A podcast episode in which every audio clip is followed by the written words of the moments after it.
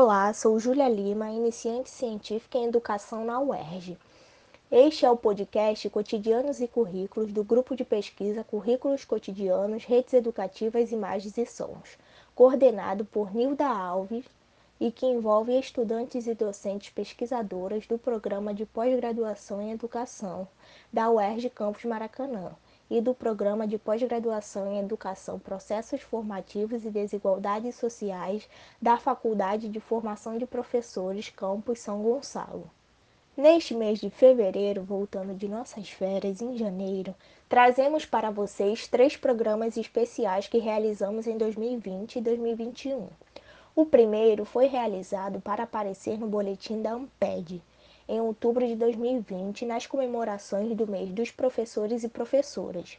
O segundo foi o trabalho que nosso grupo apresentou na sessão de trabalho encomendado do GT12 Currículo da Amped, em outubro de 2021.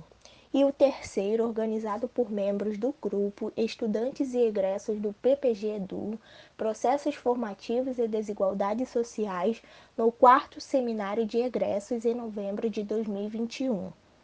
Esta série tem a supervisão de Fernanda Cavalcante de Mello, a organização de Newton Almeida, Isadora Águida, Júlia Lima e Nilda Alves. Na parte técnica está Newton de Almeida.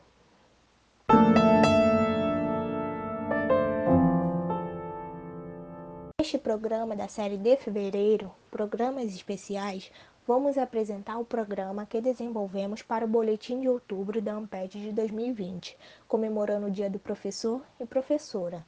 Nele, Nilda apresenta uma crônica e conversa com o pesquisador Carlos Eduardo Ferraz, professor titular da Universidade Federal do Espírito Santo.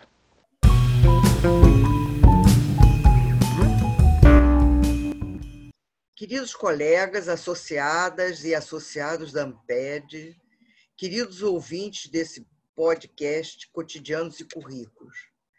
Desenvolver um tema, a invisibilidade do professor e o uso do online, proposto antes da pandemia e dos enormes retrocessos políticos a que estamos submetidos nesse país, parece até estranho. Quando os temas foram propostos, eram dois: a invisibilidade do professor e o professor e o uso do online, em seguida, eles foram reunidos em um só pelo GT Currículo. Eram questões importantíssimas que percebíamos como possibilidades de discussão. Mas um ano depois, com todas as questões educacionais, de saúde, política que enfrentamos, percebemos sua enorme necessidade. Com a chegada da pandemia, e os docentes desse país, das redes públicas e privadas, sendo obrigados, e dou ênfase a esse termo, a saltarem sem nenhuma preparação para a educação no modo online, a crise se deu. Na rede privada, ainda, tivemos centenas de casos de diminuição de salários e mesmo de dispensa de docentes porque não sabiam trabalhar online.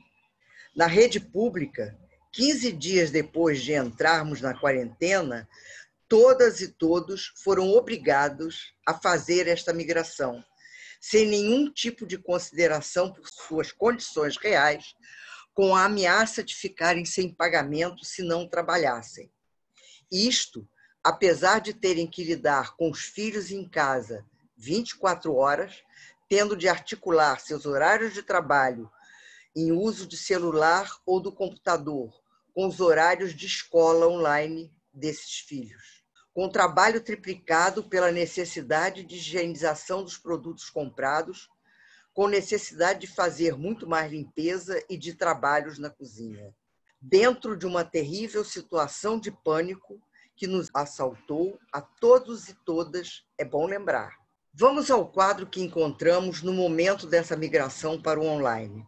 A preparação profissional para isso era quase nula.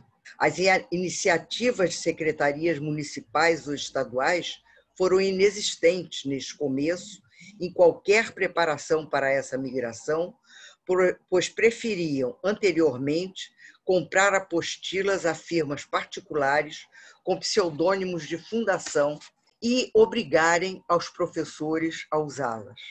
Quanto às universidades, a formação para isso passou com enorme frequência por iniciativas pessoais de alguns e algumas docentes que entendiam que esses tempos iriam chegar de alguma forma para aqueles que formavam.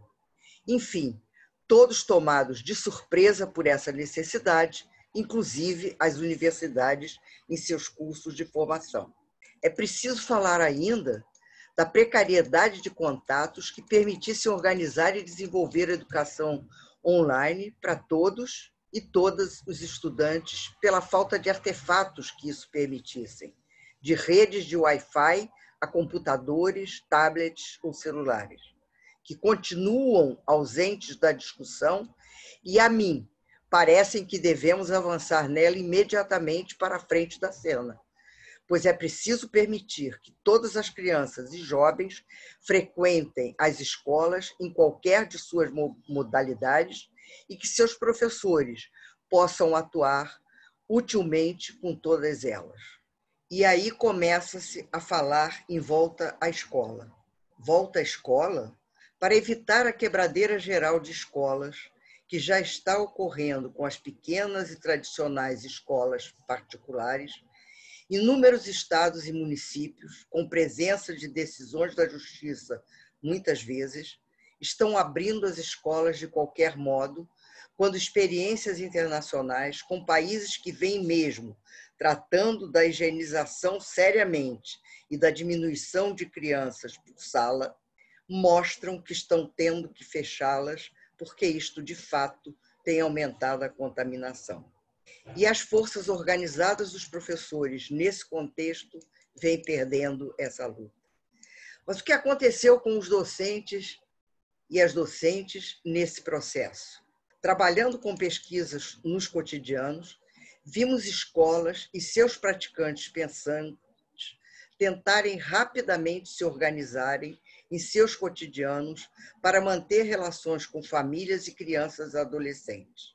Temos participado de inúmeras conversas que nos mostram que foi necessário pensar na distribuição de merendas rapidamente, que foi necessário reunir docentes para conversas, buscando soluções possíveis, que as relações com as famílias e responsáveis puderam ser estabelecidas em bases que antes eram muito difíceis. Enfim, sentindo-se muitas vezes duplamente abandonados, as e os docentes, mesmo assim, buscaram diferentes propostas que não repetissem o que já era feito no presencial essas propostas precisam ser analisadas, pois foram inúmeras e riquíssimas.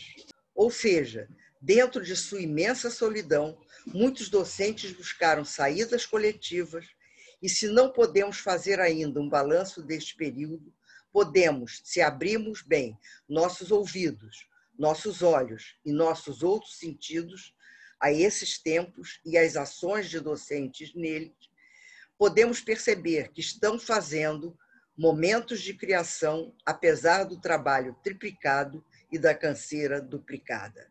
Por isso entendo que o respeito a elas e eles deve aumentar e devemos começar a exigir. Isso mesmo, parece incrível, mas é isso: aumento salarial e artefatos tecnológicos para eles e elas e para seus estudantes imediatamente.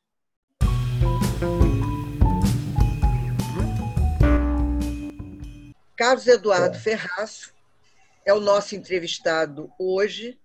Ele é professor titular da Universidade Federal do Espírito Santo, é amigo de longa data e colega dessa área de currículo é, é, nos cotidianos, com os cotidianos, como ele nos ensinou a dizer, há muito tempo.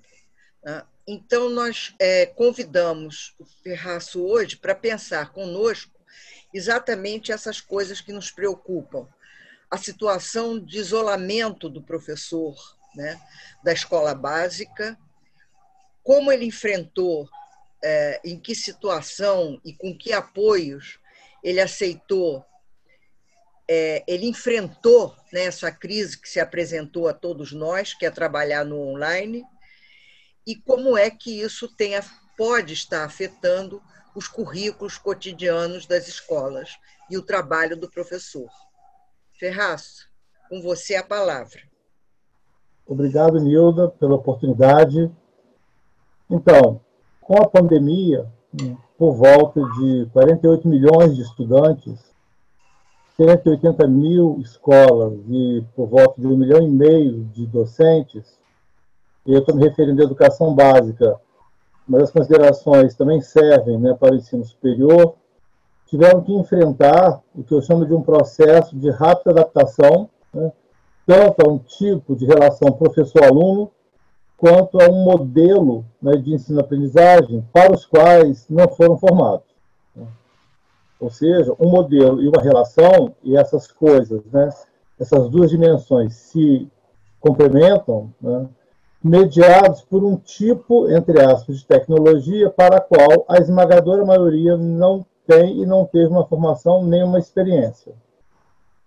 Então, eu é, considero que, apesar de todas as iniciativas protagonizadas por educadores e por estudantes, de que tivemos notícias, muitos orientandos chegam até mim com essas informações, eu vejo isso também sendo divulgado na mídia, ou seja, mesmo reconhecendo a dimensão de inventividade desses praticantes, né, que com suas táticas e suas estratégias estão tentando fazer valer o seu compromisso ético, estético, político com a educação, então, mesmo considerando isso, a meu ver, esse processo tem se constituído como extremamente perverso. Né? exigindo desse sujeito, sobretudo das professoras, uma condição de trabalho aviltante. Não é possível aí desconsiderar a dimensão da relação de gênero nessa situação. Né? Muitas professoras falam disso. Soma-se a isso a própria desigualdade dos sistemas de ensino né? e das escolas, que se evidenciam na multiplicidade desses cotidianos e das próprias condições materiais de vida desses sujeitos aliadas ao que eu tenho chamado de condições de saúde mental. Então, solidão, incerteza, tristeza, angústia, ansiedade, insegurança, depressão, vulnerabilidade, medo são alguns dos sentimentos mais evidenciados por esses praticantes nos seus depoimentos. E são sentimentos, Nildo, que se agravam né, intensamente em função do descaso do governo federal, tanto em relação à ausência de uma política nacional de saúde, frente à pandemia, quanto em relação à política de educação, que, aliada a uma política nacional de saúde, pudesse minimamente trazer algum tipo de segurança, de apoio e até mesmo de reconhecimento da condição de vulnerabilidade da saúde desses educadores e dos estudantes. Né? É, você chama atenção um minutinho, Carlos Eduardo, você chama bem a atenção, e eu concordo com isso, é a não preparação que os professores tiveram é, para esse tipo de recurso. Né? Nós, formadores, inclusive, na universidade, também tínhamos uma certa recusa a isso. E por isso também não preparamos, uhum. né? não demos espaço para que esse, esse tipo de, de formação se desse. Né? Então, isso é, é algo que nós também na universidade estamos tendo que aprender é, e, e, portanto, meio junto com os nossos estudantes que nós estamos formando para serem professores proximamente. Né? Essa é uma, é uma questão também que precisa ser considerada nesse processo que você está indicando aí. Sim, certamente. E aí, né, se você pega a condição hoje desse professor que não teve essa formação, que foi jogado nessa situação, né, e que demandaria, necessitaria de uma política mínima né, que desse um suporte a ele, aliando saúde e educação, o que a gente tem presenciado por conta do governo federal é exatamente o contrário. Né? Um governo que se afirma pela indiferença, pelo descaso, inclusive pela desqualificação das escolas públicas e dos seus praticantes. Né? É um verdadeiro absurdo que a gente tem vivido. Eu vejo como completamente insana, né, uma questão que tem surgido nesse momento, a defesa de muitos pesquisadores que têm feito uma proposta de educação híbrida. mas tem sido extremamente defendido, ou de algo parecido. Né? Durante a pandemia, e, por efeito, um discurso de que os praticantes, sobretudo das escolas públicas, estão muito aquém daquilo que, no mundo atual, na sociedade contemporânea, se exige como condição de ser docente sempre. É uma das coisas, Carlos Eduardo, é que eu acho que a bandeira, que uma das bandeiras importantes para nós, e isso foi motivo de grande angústia para os professores, é que os seus estudantes não tinham possibilidade de trabalhar por aqui, em uma boa maioria. Né? Uhum. Quer dizer, em primeiro lugar, às vezes pela idade. Em segundo lugar, e muitas vezes, porque não tinham conexão. Quer dizer, não houve uma preocupação, que, é, que devia ser uma preocupação dos governos, de produzir a conexão, né?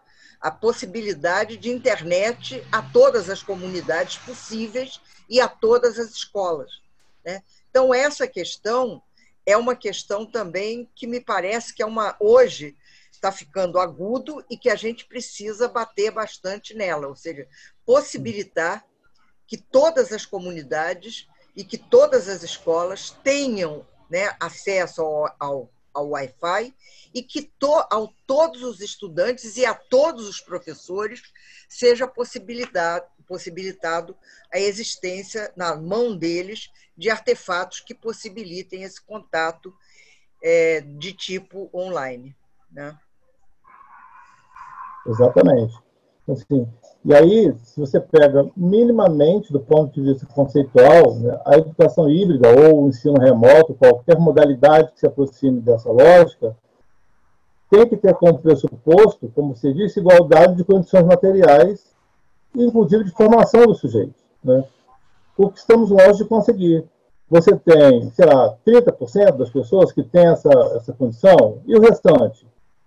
E aí fica uma tentativa de contornar, dando atividades é, reproduzidas, levando nas escolas para os estudantes pegarem, ou seja, acirra a desigualdade de condições. Né? É impraticável esse tipo de situação hoje, nessas condições, sem se ter uma política mais ampla, que garanta a esses alunos terem esse acesso, inclusive os professores.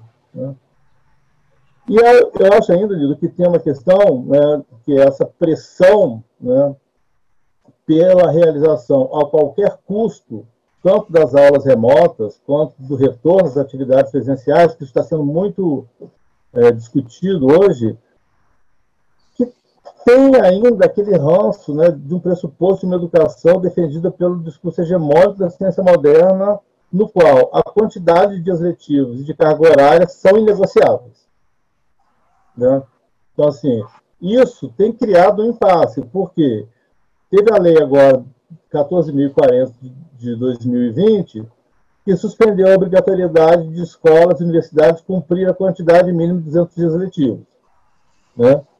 Com exceção da educação infantil, que foi dispensada da carga horária e da quantidade mínima de dias letivos. Até porque isso é praticamente impossível, é obviamente impossível. No entanto, as cargas horárias ficam mantidas. Né? É, e isso cria, né, eu, eu vejo aqui o Marco, que está dando aula na universidade, né, o esforço para se apropriar de uma, de uma tecnologia, de uma metodologia, de uma nomenclatura onde ficou sob a responsabilidade do professor, inclusive, garantir as matrículas dos meninos, dos alunos. Ele hoje está me dizendo que ele recebeu 25 e-mails de alunos com questões com relação à matrícula na disciplina. Então, observa que como esse modelo produz um efeito né, devastador sobre o professor. E aí, obviamente, a questão do currículo fica complicada. Por quê? Aquela possibilidade que a gente tem de negociar as leituras, né, de tentar produzir outros sentidos em relação ao que gente chama do, do conteúdo, fica completamente impossível neste modelo, porque as indicações Eu ajudei uma colega a fazer uma proposta, um conteúdo programático para uma disciplina. Você tem que ter todos os textos acessíveis em plataformas que tenham é, condições de acesso em um determinado tipo de perfil. Então, você vai restringindo cada vez mais, você vai limitando cada vez mais e vai criando um certo pânico né, com relação a essa forma de, de realização, inclusive, dos currículos. Né? É, nesse sentido, Carlos Eduardo, é que a ideia desse podcast se colocou para nós dentro do nosso grupo. Quer dizer, é, o grupo se propôs a fazer alguma coisa que fosse mais acessível. Exatamente a, a ideia da, de ser só o som, né? É, e, e, portanto, é, e, e, acessível por, por uma série de, de, é, de contatos que são possíveis né, só pelo som, faz com que a gente possa pensar em, em, em um acesso maior dos estudantes. Né?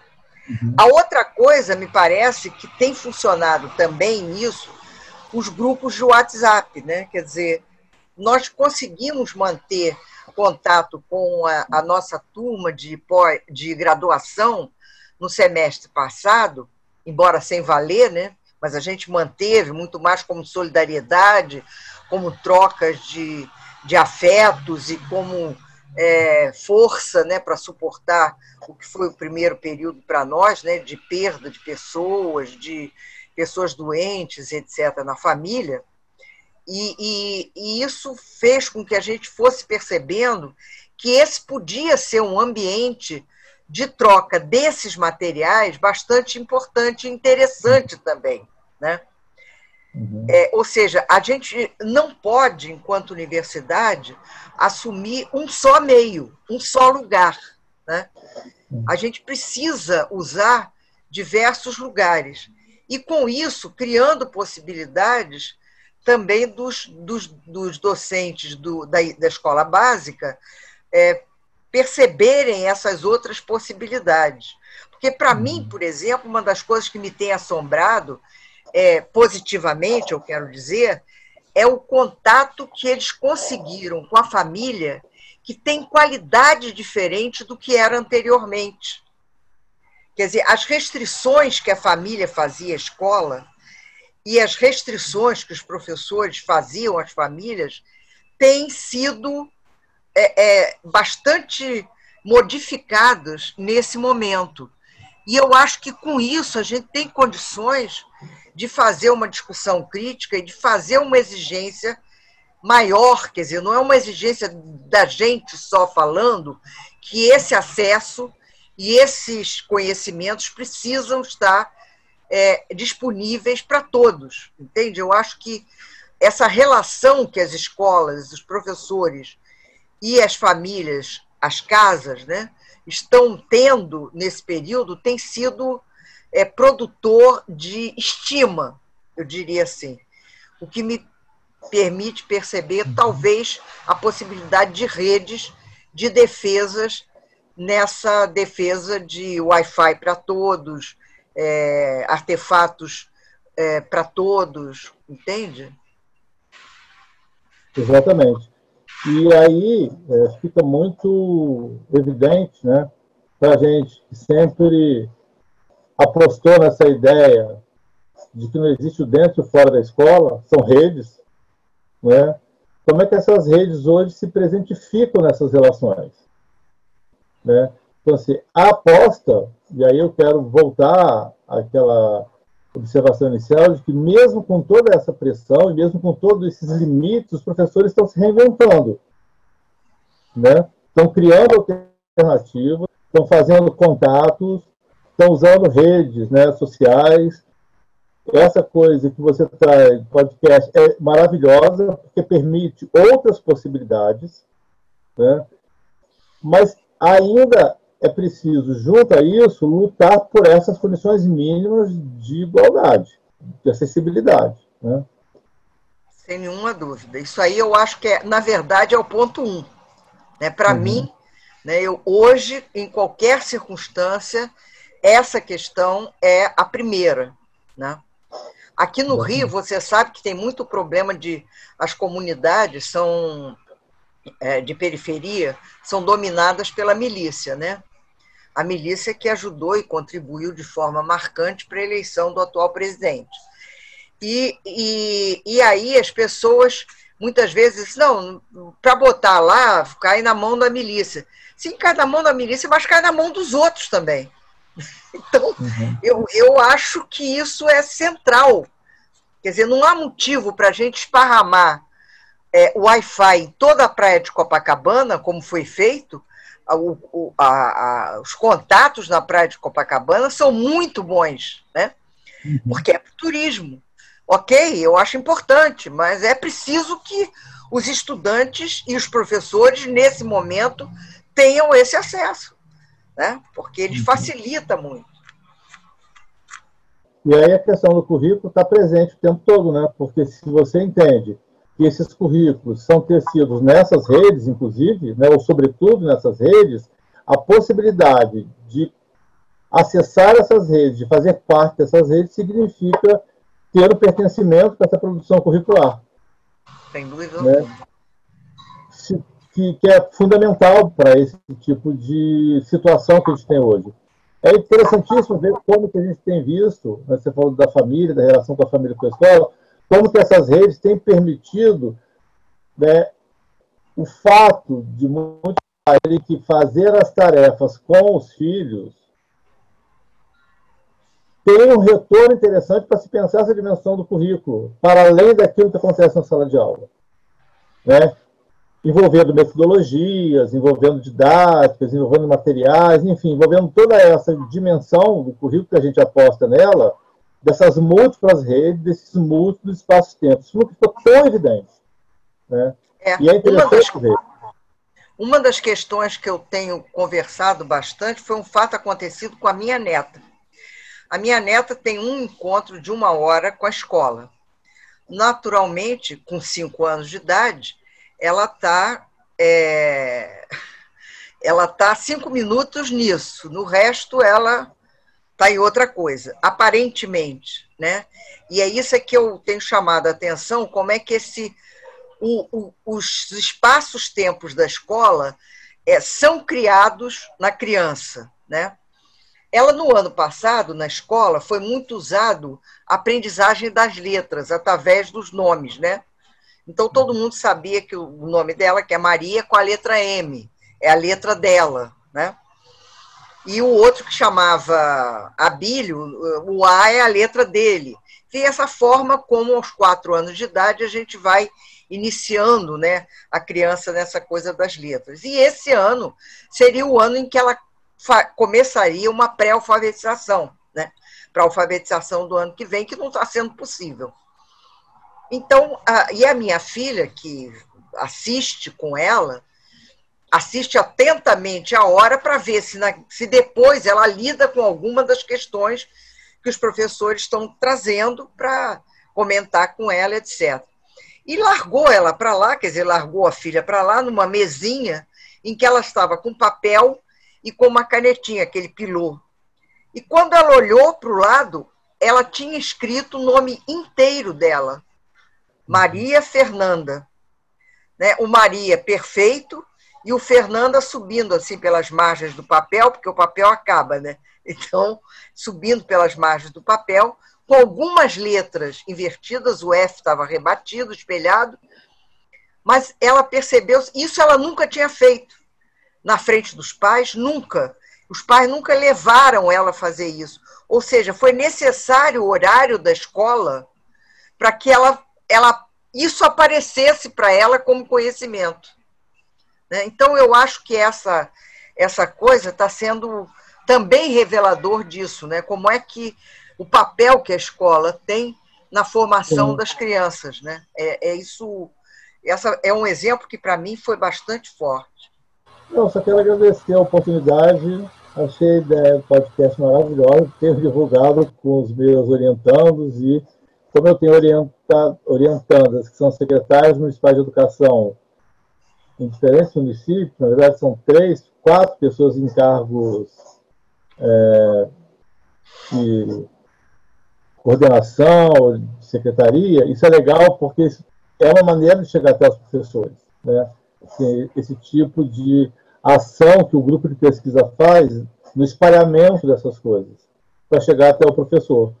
Então, às vezes não chega um sinal de internet, mas chega a possibilidade dele ter acesso a isso via algum outro tipo de, situação.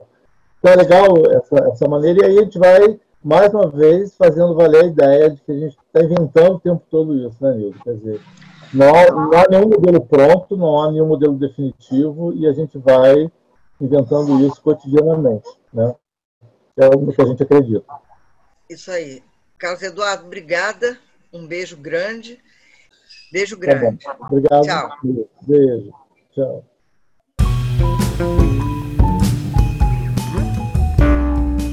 Nos despedimos de vocês até a próxima terça-feira com outro episódio do podcast Cotidianos e Currículos e de mais uma música de Fernando Moura.